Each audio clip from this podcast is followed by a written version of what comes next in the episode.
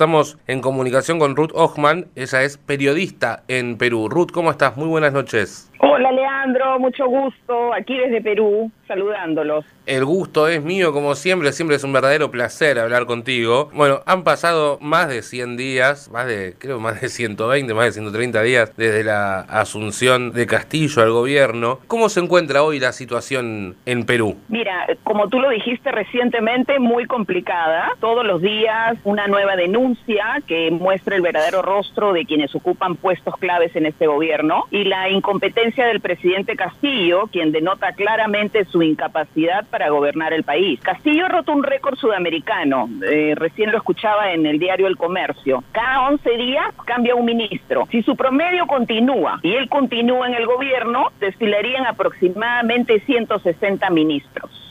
Castillo no da entrevistas, sale a pasear por el centro de Lima, subido en un camión, a arengar que se cierre el Congreso y en favor de una nueva constituyente, resguardado por una tropa de policías como si estuviese en campaña. Corre en la playa al estilo Baywatch con una tropa de desconocidos sin mascarilla. Estuvo recién en Arequipa y al salir de un restaurante le gritaron vacancia, vacancia y bueno, y, y muchos improperios. Y como la prensa anoche reprodujo la noticia, ahora él está en contra de ellos. Eh. Eh, declara que no va a estatizar y pide a los empresarios que inviertan, pero ya nadie le cree, ni siquiera a quienes votaron por él. Se ve una clara división entre los castillistas y serronistas, luchando unos contra otros por el poder y los puestos en el gobierno. Es un gran, gran desorden y una evidente inoperancia. No se sabe quién está manejando el país. Eso en realidad nunca se supo, ¿no? Eh, no, no, ciertamente. No teníamos claro, pensamos que era Cerrón, después como que Castillo quiso envalentonarse, pero en este momento no es ni uno ni el otro. El país está a la deriva. Los analistas indican que hay un confuso manejo de crisis, que para los puestos se prioriza un entorno cercano sin ponderar las cualidades ante la función. O sea, no existe la meritocracia. Aquí es a dedo. Si eres del partido, sobre todo castillista, es donde vas a ganar algún puesto, ¿no? Eh, es la lucha de poder entre los castillistas y los serronistas, pero en su equipo de gente no tienen gente preparada, entonces pues los ministerios no funcionan, ¿no? Ahora, Ruth, tanto los gremios como los sindicatos que han acompañado a Castillo están muy enojados con él, con su gobierno. Además, tienen el 67% de desaprobación por parte de la población con respecto a su gestión. Hay revueltas, le gritan cosas. ¿Se rumorea o se dice algo de si Castillo, su gobierno podría estar tambaleando, por así decirlo? Eh, si me lo preguntas personalmente, yo te diría que sí. Mira, en agosto él tenía una desaprobación del 45%. Empezó básicamente con una desaprobación similar. En octubre aumentó al 48% y en noviembre ya es del 67%. Impresionante. Eh, sin duda alguna existe un enorme malestar en contra del actual gobierno. El malestar general y las quejas se sienten y se escuchan en las calles. Si paseas por el centro de Lima vas a encontrar cientos de locales cerrados, ni siquiera cartel tienen. Lo mismo sucede en el distrito empresarial de San Isidro, que es el distrito más caro de Lima. Hay decenas de locales vacíos con anuncios en alquiler e igualmente en Miraflores, que es el distrito turístico de preferencia. Si hay locales cerrados y vacíos es porque no hay reactivación y con ello miles de personas que perdieron sus trabajos y aún no los recuperan. Se dice que aproximadamente 8 millones de, de empleados que perdieron sus trabajos, cerca de un millón los ha recuperado. Eso es lo que dice este gobierno, ¿no? Sumado a ello que tenemos tenemos una informalidad del 70% que no figura en planilla y que por lo tanto no aportan impuestos. Los edificios de oficina, una muestra de eso son los edificios de oficina que van a ser remodelados para convertirlos en vivienda y para poder alquilarlos o venderlos, porque están vacíos. Y, las constructoras, que digamos son los segundos mayores inversionistas debajo de, de las mineras, eh, han decidido no invertir hasta que haya un nuevo gobierno. Las marchas son constantes en el centro de Lima, eh, básicamente frente al Congreso, y de hecho este fin de semana se ha programado una marcha pacífica en apoyo a la vacancia. Y Ruth, yo me acuerdo que eh, y esta, esta marcha que, se programó para el fin de semana, ¿se realizó o es para el próximo fin de semana? Es para este, para este fin ah, de semana. Me acuerdo cuando estaban las previas de la selección, estaban en las elecciones, todavía Castillo no, no, no había ganado, estaba con Fujimori que se peleó cada voto, que duró, ¿cuánto duró? Como 100 días más o menos, eh, tener un resultado final. Sí, estuvo muy pegado a prácticamente la el 28 de julio, ¿no? Que era cuando tenía que asumir el nuevo presidente. De hecho, pensamos que no iba a llegar a asumir el 28 de julio ninguno, ¿no? Tal cual. Te consuelo porque me acuerdo que, lo, que lo que mucho se decía era que si ganaba Castillo, la bolsa de Perú iba a perder peso, obviamente, que iba a ser un desastre económico. Y ahora que se cerraron las minas eh, allí en Perú, la bolsa de valores se hundió. Eh, ¿Crees que va a tener una pronta recuperación? ¿Cómo está la situación económica del país hoy? ¿Cómo eh, está muy afectado por esto? A ver, vero, en efecto, el último viernes, la jefa del gabinete ministerial, Mirta Vázquez, se reunió con comunidades de la zona sur de Ayacucho que están en situación de conflicto con las unidades mineras Apumayo, Payancata, Breapampa Inmaculada. Y en su presentación, la primer ministro se comprometió que el Estado fiscalizaría que estas mineras cumplan con su plan de cierre. Ante esto, el sector empresarial criticó el anuncio al considerar lo que se trata de una decisión evidentemente unilateral y arbitraria Como efecto inmediato de este anuncio, automáticamente 54 mil obreros quedaron desempleados y las acciones de la empresa Hochschild Mining, que opera las unidades mineras Payancata e Inmaculada, dos de estas mineras que cerró la primer ministro, cayeron más de 50% en la bolsa de Londres este lunes. Con ello perdieron más de 500 millones de dólares. Impresionante. el lunes las acciones en la bolsa de valores cayeron, sobre todo en el rubro minero, a menos 4.17%, seguido de títulos como industrial, construcción. El día de hoy, miércoles, la bolsa está con índices mixtos. Hay entre, entre acciones que han subido y ligeramente y otras que han bajado, ¿no? Pero como que se ha restablecido un poquito. Mira, parece increíble que la jefa del gabinete, a quien se le tilda de antiminera, no haya calculado el peso de su declaración, sabiendo además que la minería es el mayor exportador del país y quienes más impuestos le proporcionan al Estado peruano. Claro. O sea, ¿cómo cree Mirta Vázquez que estos impuestos van a llegar al arca fiscal si cierra las mineras. No solo se equivoca pretendiendo cerrar las mineras, sino que no ha habido castigo alguno para los terroristas que han, que, bueno, yo digo terroristas, porque han quemado los campamentos mineros y han destruido propiedad privada, dejando a miles de trabajadores sin casa y desempleados. Hay un trascendido, y esta es una bomba,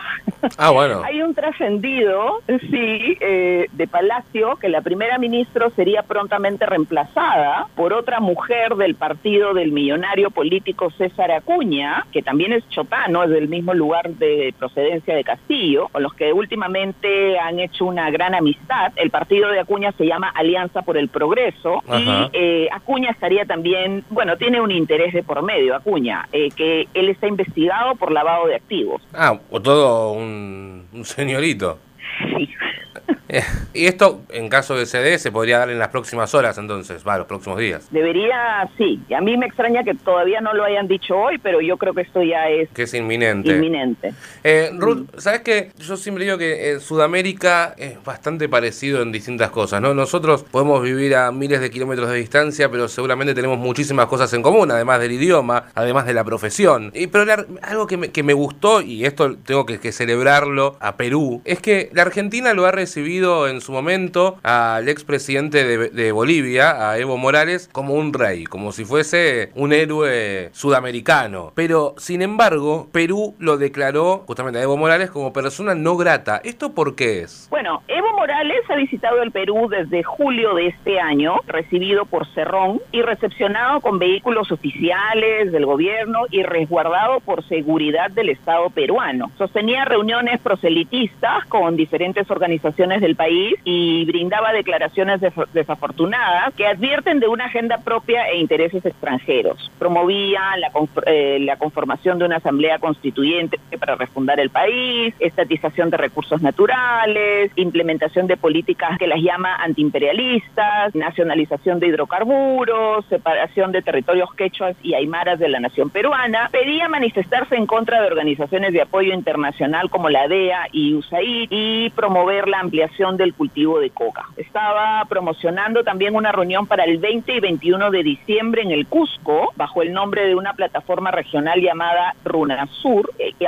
afortunadamente, como bien dices, la Comisión de Relaciones Exteriores del Congreso acordó este lunes, y repito textualmente, declarar persona no grata a Evo Morales Aymá en nuestro país por su negativo activismo político en el Perú y su evidente injerencia e intromisión en la agenda política, social y económica del gobierno del Perú, en claro perjuicio de los intereses del pueblo peruano.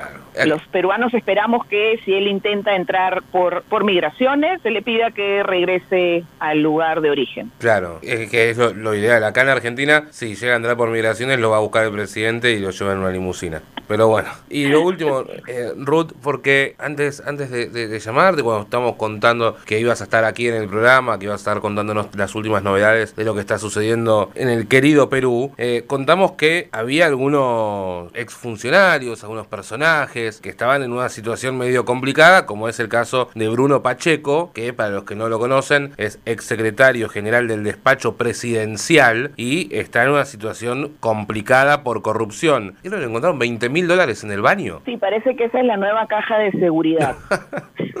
eh, es, increíble. 20 mil dólares en el baño le han encontrado a, Bruno Pacheco, ex secretario general del despacho presidencial de Perú. ¿Qué otros asesores y personajes no cercanos al gobierno están en alguna situación similar a, él? Bueno, además de estos 20 mil dólares, eh, ah, más? Se, presumen, además de estos 20 mil dólares, que sí efectivamente han sido encontrados en su baño en Palacio, eh, Pacheco está siendo investigado por el Ministerio Público por dos presuntos casos de corrupción. El primer caso, por presuntas presiones del Ejecutivo para influir en los ascensos en las Fuerzas Armadas, en el que también está incluido el también renunciante ministro de Defensa. El presidente Castillo habría pretendido, presumiblemente, favorecer a gente suya de, de Chota y le habría encargado a Pacheco que coordine directamente con el alto mando militar. En el caso de Pacheco, este sería un caso de abuso de autoridad y patrocinio ilegal y la Fiscalía tendría que presentar una denuncia constitucional ante el Congreso. El segundo caso serían presuntas presiones de Pacheco ante la SUNAT para favorecer a la empresa Deltron. No sé, tengo la ligera sospecha que pronto va a salir algún video relacionado. La Fiscalía de Delitos de Corrupción de Funcionarios lo está investigando por presunto delito de tráfico de influencias. La Fiscalía estuvo en su oficina por más de 12 horas recopilando información. En el ámbito personal se tiene registrado que Pacheco recibía constantemente a una señora de nombre Silvia, que la recibe en su oficina en Palacio por más de 7 horas durante horario de oficina. Ese es Pacheco. En cuanto a otras denuncias, hay, hay una denuncia en curso que perjudica al ministro de Justicia, Aníbal Torres. La Contraloría General de la República inició la búsqueda de información para verificar la mm, autenticidad y la evidencia de las contrataciones que habría hecho la empresa del hermano del ministro de Justicia en el Centro Nacional de Abastecimiento de Recursos Estratégicos en Salud esto se da luego de que la expresidenta del organismo supervisor de las contrataciones del Estado, Mónica Yaya, afirmó ante la Comisión de Fiscalización del Congreso que una empresa que tiene como apoderado al hermano del ministro de Justicia, Aníbal Torres, contrató con el Estado cuando ya desempeñaba el cargo. El contrato fue para prestar servicios al Centro Nacional de Abastecimiento de Recursos Estratégicos en Salud por 14 millones de soles, que son aproximadamente tres y medio millones de dólares, que fue firmado en agosto del 2021, cuando el señor Aníbal Torres ya era ministro de Justicia. De acuerdo a lo establecido en el artículo 11 de la Ley de Contrataciones del Estado, están impedidas de firmar contratos con el Estado aquellas empresas que tengan como apoderados a los hermanos y familiares de primer y segundo grado de los ministros de Estado. La buena pro fue antes de que asumiera el cargo, el 22 de julio. Aníbal Torres asume el ministerio a fines de julio pero la firma del contrato se realiza el 12 de agosto, cuando Aníbal Torres ya era ministro. Entonces, la empresa debió abstenerse de firmar el contrato porque cuando firman el contrato certifican que no tienen ningún impedimento de firmarlo. Es decir, estaban obligados a no firmar el contrato porque surgió el impedimento de designación de Torres en el gabinete ministerial. Bueno, Torres dice que él no sabe nada, que él no habla de negocios con sus hermanos ni con su familia, que no tiene idea qué negocios hacen ellos, ¿no? Y que esto sería una venganza, evidentemente, de la derecha. Bueno, ese es un caso que está ahorita sonando y está en investigación. Y luego, al mismo tiempo, salió una denuncia en contra del ministro de Economía, Pedro Franque, que se había encontrado que tanto el hijastro como la hija habrían firmado contratos con el Estado también y que evidentemente ambos también estarían impedidos. En el caso de Franque, el hijastro ya habría estado trabajando antes de que Franque fuera ministro e inclusive antes de que Castillo fuera elegido, ¿no? O sea que, bueno, se cree que el muchacho, su falta ha sido no decir, dejar de firmar el contrato, ¿no? Porque ya su padrastro estaba como ministro. Y en cuanto a la hija, bueno, dice Franque, lo que declara Franque es que eh, la hija sí tenía el 33% de acciones de esa empresa, pero que en julio dejó de pertenecer a la empresa con la que se ha firmado el contrato, ¿no? Casualidad. Bueno, eso sí, no, pero no se probó, o sea, no, claro. no, claro, habría que ver en registros públicos si eso es cierto, ¿no? Eh, Ruth, eh, bueno, y ese, está, en, está en investigación y en, en, en, ese caso sería no un delito grave, pero habría una sanción, ¿no? ¿qué, ¿qué, tipo de sanción podría llegar a surgir de esto? ¿no? no, se sabe todavía. monetaria. Monetaria. monetaria y bueno, invalidar los, por supuesto ya, invalidar los contratos con ellos. Claro. Tal vez que el hijastro ya no trabaje más para, o sea, bueno, evidentemente no puede, ninguno de los dos puede trabajar para el gobierno, ¿no? Eh, Ruth, te hago la, la última y obviamente agradecerte por tu tiempo y te llevo al principio de la nota. Vayamos al hipotético caso de que Castillo cae mañana. ¿Quién lo podría reemplazar? Eso por un lado y segundo cuál sería, esto ya no, esto ya es con Castillo al poder obviamente, ¿no? Pero ¿cómo sería el mecanismo para remover a un presidente en Perú? Bueno, la figura de vacancia existe. Si lo vacan a él, quien subiría es la vicepresidenta, Dina Boluarte. Eh, Dina Boluarte también es, es parte de un proceso de investigación en donde están, involucrados están involucrados eh, las cabezas del Partido de Perú Libre, donde ellos recaudaron fondos para pagar juicios de Cerrón. Claro, o sea, eh, Entonces, y en ese, yo no sé si recuerdas que en una entrevista anterior les comenté esto, que ellos habían tenían una mafia en Junín en, de permisos de licencias de manejo. Recuerdo. Entonces ellos comercializaban, ¿no? Este por lo bajo, de manera oscura y otorgaban las licencias de manejo por un monto fuera de, caja, ¿no? Digámoslo así. Entonces, bueno, eso está en, está en investigación. Me parece curioso que ella aún no haya sido involucrada en, en el tema porque la cuenta de banco donde a donde iban esos fondos está a nombre de ella y de otra persona más que sí está involucrado, sí está en el... O sea, está en la cuenta de banco, pero nadie la, la, acusa, por así decirlo. Exacto, entonces bueno, pero la acusación puede darse en cualquier momento. Claro. Inclusive cuando si si es que lo vacaran a él y ella fuera presidenta, inclusive podrían incluirla en la investigación, ¿no? Claro. Eso por una parte. Ahora, sí, ¿qué le puede pasar si la señora Boluarte por algún motivo no puede tomar el puesto? Entonces, ahí asumiría la presidenta del Congreso llamaría elecciones eh, que posiblemente, digamos que esto fuera ahora, hipotéticamente fuera ahora, antes de fin de año, llamaría a elecciones en abril y habría nuevo presidente para julio. De vuelta todo el proceso electoral contando voto por voto. Sí. Y, detalle, y un detalle, que por eso yo veo difícil que proceda la vacancia en el Congreso, que se necesitan 87 votos para vacarlo. 87 del Congreso. Del Congreso, exactamente, 87 del Congreso. Y no es fácil, llegar a esos 87 no va a ser fácil, se va a necesitar más de un milagro. Toma en cuenta que mucha gente, muchos congresistas, muchos, eh, por no decir la mayoría, muchos, vienen de estratos sociales muy bajos, gente que ni que no ha, que no ha estado trabajando, gente que no es profesional, gente que tal vez ha tenido sueldos de del el equivalente a 300, 400 dólares al mes con suerte y hoy se ve con, con sueldos de 10 mil dólares. Claro. Más otras, más otras joyerías. Entonces, entonces ellos piensan en su bolsillo antes que pensar en la nación, evidentemente. Tal cual, ¿no? tal cual. Eh, claro, entonces, ¿cómo van a dejar? Si ellos votan por la vacancia, van a quedarse con sueldo hasta julio del 2022. Si ellos votan en contra de la vacancia, tienen sueldo por los próximos cinco años, ¿no?